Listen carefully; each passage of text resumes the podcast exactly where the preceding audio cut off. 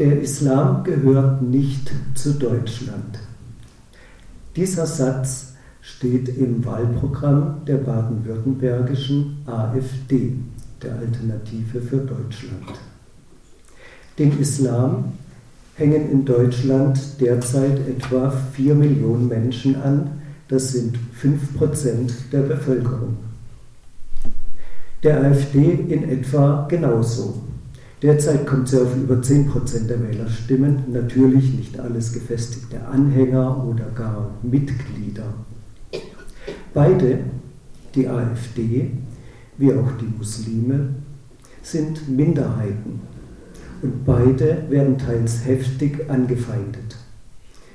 Wenn der Islam nicht zu Deutschland gehört, was heißt das nun für die AfD?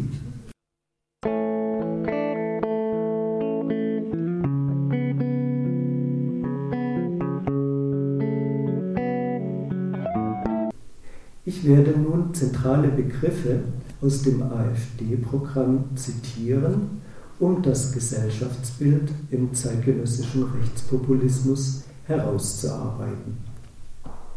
Für die AfD ist Deutschland voller, Zitat, Frühsexualisierung, Genderneusprech, windradgetriebenen Infraschallemissionen und Vogelkillern Rundfunkzwangsgebühren, rechtsfreier Räume, Parallelgesellschaften, der Empfehlung der Politik, Türen und Fenster besser gegen Einbruch abzusichern. Täterschutz anstatt Opferschutz, mafiöser Strukturen, Familienclans, Rockerbanden, Islamismus, Rechts- und Linksextremismus, überforderter Polizei, überforderter Justiz, islamischer Friedensrichter, Massenzuwanderung, Asylchaos, Asylmissbrauch und dessen Verschweigen, Verharmlosen, Manipulieren, der Masseneinreise internationaler Konflikte, archaischer Sitten und Gebräuche, Parallelgesellschaften, Gleichstellungsbeauftragten, Frauenquote, missbräuchlichen Vaterschaftsanerkennungen, finanzieller Belastungen durch die Asylbewerberwelle ich glaube, das sagt schon sehr viel, wenn man äh, sich das schaut. Das ist alles aus dem äh, Wahlprogramm herausgenommen, selektiv. Ich habe da nicht äh, eine Stunde dran gesessen, sondern äh, das ganz schnell zusammengesucht. Man käme auf das Doppelte und Dreifache, wenn man wollte, aus einem Programm.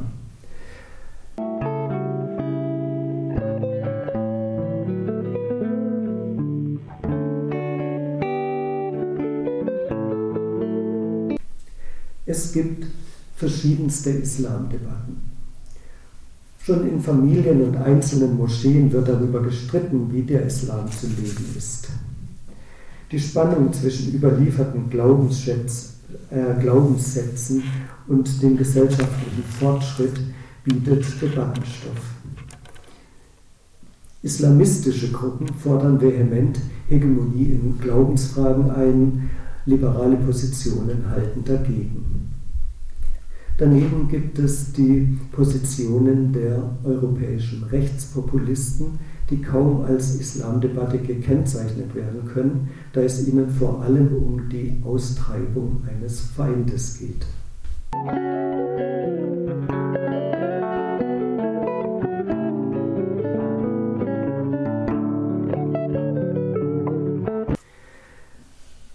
Denke vielleicht, dass es in dieser De bei diesen Debatten alles noch schlimmer ist, als gemeinhin angenommen wird.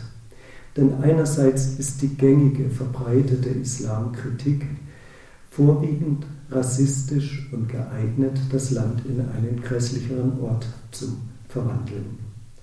Andererseits wird auch die Gefahr des Islamismus eher unterschätzt, der absolut geeignet ist, Bürgerkriege und Kriege auszulösen. Das ist kein Widerspruch, denn die Gegenaufklärung, die autoritären Sittenregime wirken in jeder Gesellschaft und haben verschiedene Gesichter. Als ein weiteres Beispiel für Debatten um den Islam nenne ich die Tage der offenen Moschee.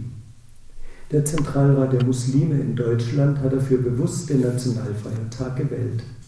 Der Tag dient den sich kennenlernen, denn wenn man einmal über die andere Schwelle tritt, stellt sich das Thema oft völlig neu dar.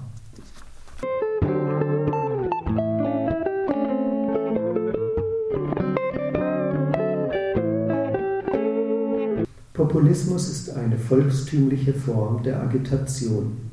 Dezidiert rechtspopulistisch sind Bewegungen und Parteien, wenn Nationalismus, Fremdenfeindlichkeit und Autoritarismus hinzukommen.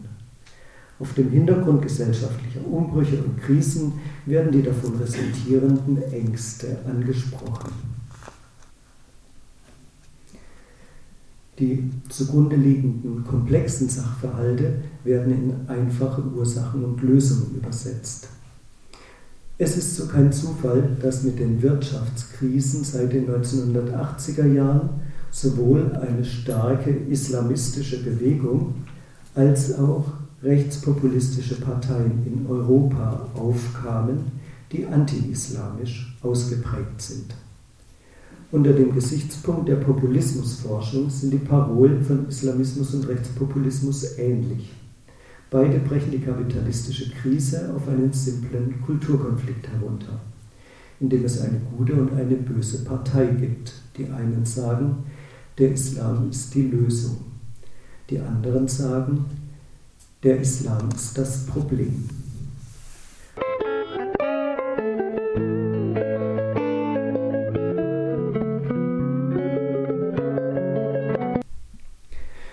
Zum Beispiel der rechtskonservative Publizist Udo Ulfkotte, ein späterer Pegida-Sympathisant, schrieb reihenweise Bücher, die auch im Internet äh, vielfach rezipiert wurden und in Blogs debattiert wurden mit Titeln wie Heiliger Krieg in Europa, SOS Abendland oder Gekaufte Journalisten.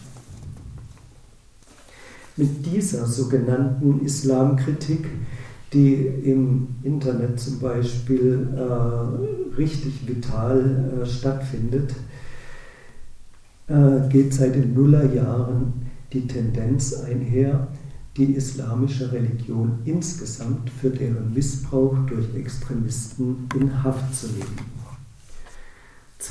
Ein zweites Merkmal ist, dass eine Minderheit, nämlich die Muslime, ausgegrenzt werden, um das Kollektiv, die eigenen, das Abendland und so aufzuwerten.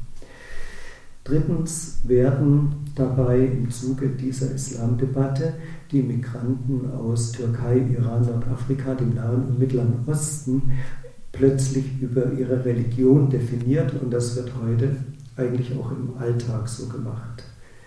Das war nicht immer so, denn in den 1980er Jahren, das kenne ich auch noch, wurden die Leute aus der Türkei, dem Iran und so weiter über ihre nationale Zugehörigkeit definiert.